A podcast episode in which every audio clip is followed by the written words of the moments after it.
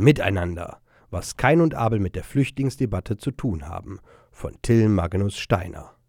Es gibt Menschen, die auf der Straße und auf Facebook gegen Flüchtlinge protestieren, und es gibt die anderen, die mit Flüchtlingen ein Sommerfest organisieren. Die einen fühlen sich durch Flüchtlinge bedroht, die anderen helfen Flüchtlingen in ihrer Not. Manche fragen sich, warum die Bundesregierung so viel für Flüchtlinge tut, aber angeblich so wenig für die eigenen Bürger, und so werden Rufe laut wie Kindergärten statt Flüchtlingsheime. Viele andere hingegen fragen sich, was sie für Flüchtlinge tun können und gehen zu ihnen, anstatt nur über sie zu sprechen. Dass oft mehr über Flüchtlinge gesprochen wird, statt mit ihnen zu sprechen, ist eine Krux der Flüchtlingsdebatte. Durch fehlende Kommunikation bleibt der Fremde fremd, nicht die Erfahrung, sondern Neid, Angst und Zorn werden als Ratgeber herangezogen und daraus kann Gewalt entstehen. So kann aus einem besorgten Bürger ein Kain werden. Kain und Abel. Aus einer scheinbaren Ungleichbehandlung folgt gemäß der Bibel der erste Mord in der Menschheitsgeschichte. Beide Brüder, sowohl Kain als auch Abel, bringen Gott ein Opfer dar. Nach einiger Zeit brachte Kain dem Herrn ein Opfer von den Früchten des Feldes dar. Auch Abel brachte eines dar von den Erstlingen seiner Herde und von ihrem Fett. Der Herr schaute auf Abel und sein Opfer, aber auf Kain und sein Opfer schaute er nicht. Da überlief es Kain ganz heiß und sein Blick senkte sich. Genesis Kapitel 4, Vers 3 bis 5. Für das Geschehen gibt es verschiedene Interpretationsmöglichkeiten. Erstes Beispiel. Die scheinbare Ungerechtigkeit löst sich innerhalb des Textes selbst auf. Es gibt einen klaren Unterschied zwischen dem Opfer Abels und dem Opfer Kains. Während Abel Gott ein Erstlingsopfer darbringt, opfert Kain nur einen unbestimmten Teil seiner geernteten Früchte. Im Alten Testament ist das Opfer der Erstlinge, auf Hebräisch Bikurim, sei es von der Ernte, also Erstlingsfrüchte, oder sei es von einer Herde, Erstlinge, also das zuerst geborene Jungtier, als Angeld für das Ganze zu verstehen. Das Erstlingsopfer ist die Anerkenntnis, dass alles, was dem Mensch gegeben ist, eigentlich Gott gehört und ihm zu verdanken ist. Daraus erklärt sich, dass das Opfer Abels das Wohlgefallen Gottes gefunden hat. Zweites Beispiel.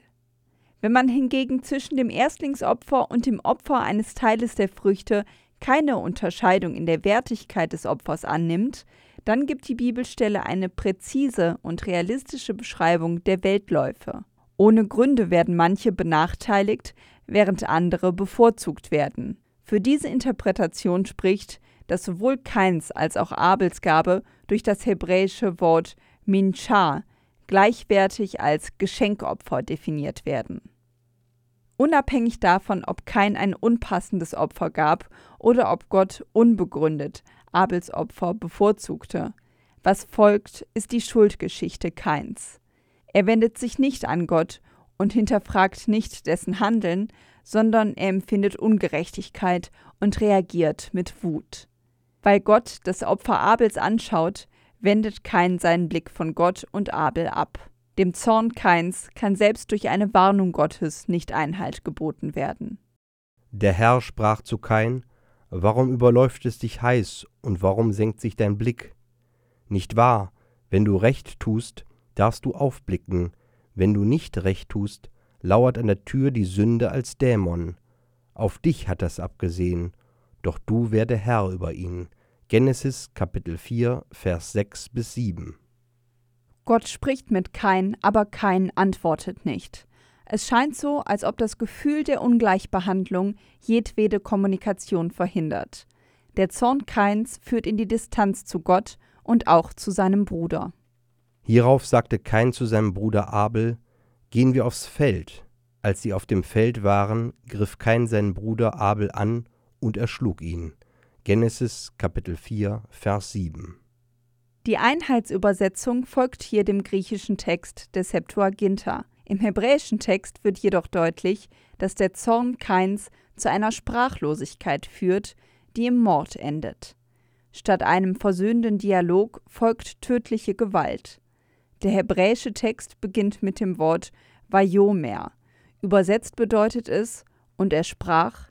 Es leitet in der bibelhebräischen Sprache üblicherweise eine direkte Rede ein. Es ist daher besonders auffallend, dass hier keine direkte Rede folgt. Der hebräische Text fährt einfach fort. Und als sie auf dem Feld waren, erhob sich kein gegen seinen Bruder Abel und tötete ihn. Durch das Fehlen einer direkten Rede scheint somit der erste Teil des Verses vom zweiten Teil getrennt zu sein. Wenn man das erste Wort des Verses als Redeeinleitung ernst nimmt, dann ergibt sich folgende Übersetzung. Und es sprach kein zu seinem Bruder Abel. Als sie auf dem Feld waren, erhob sich kein gegen seinen Bruder Abel und tötete ihn. Genesis Kapitel 4, Vers 8, Übersetzung Till Magnus Steiner. So gelesen sucht Kain in seinem Zorn das Gespräch mit seinem Bruder, dem Bevorteilten. Aber anstatt dass Kain den Zorn verbalisiert, erstickt sozusagen der Zorn jedes Wort. Der Zorn löst sich nicht im Dialog auf, sondern entlädt sich in Gewalt. Miteinander sprechen. Wenn Kain und Abel miteinander gesprochen hätten, wäre es dann nicht zum Mord gekommen? Der Bibeltext lässt diese Frage offen. Ein ernüchternder Blick in die Menschheitsgeschichte lehrt, dass nicht jeder Konflikt mit einem guten Gespräch beendet werden kann. Aber wo nicht zumindest eine Dialogbereitschaft gegeben ist, dort wird es unmenschlich. Neid, Angst und Zorn sind kein guter Ratgeber. Erfahrungen sammelt man nur in der Begegnung, selbst wenn Sprachbarrieren ein Gespräch mit Flüchtlingen erschweren. Wer den Blick senkt, kann nicht in die Augen seines Gegenüber schauen. Man läuft Gefahr, den Blick auf das Lebensrecht des anderen zu verlieren. Eine Produktion der Medienwerkstatt des katholischen Bildungswerks Wuppertal Solingen-Remscheid. Autor Till Magnus Steiner, Sprecher Jana Turek und Marvin Dillmann.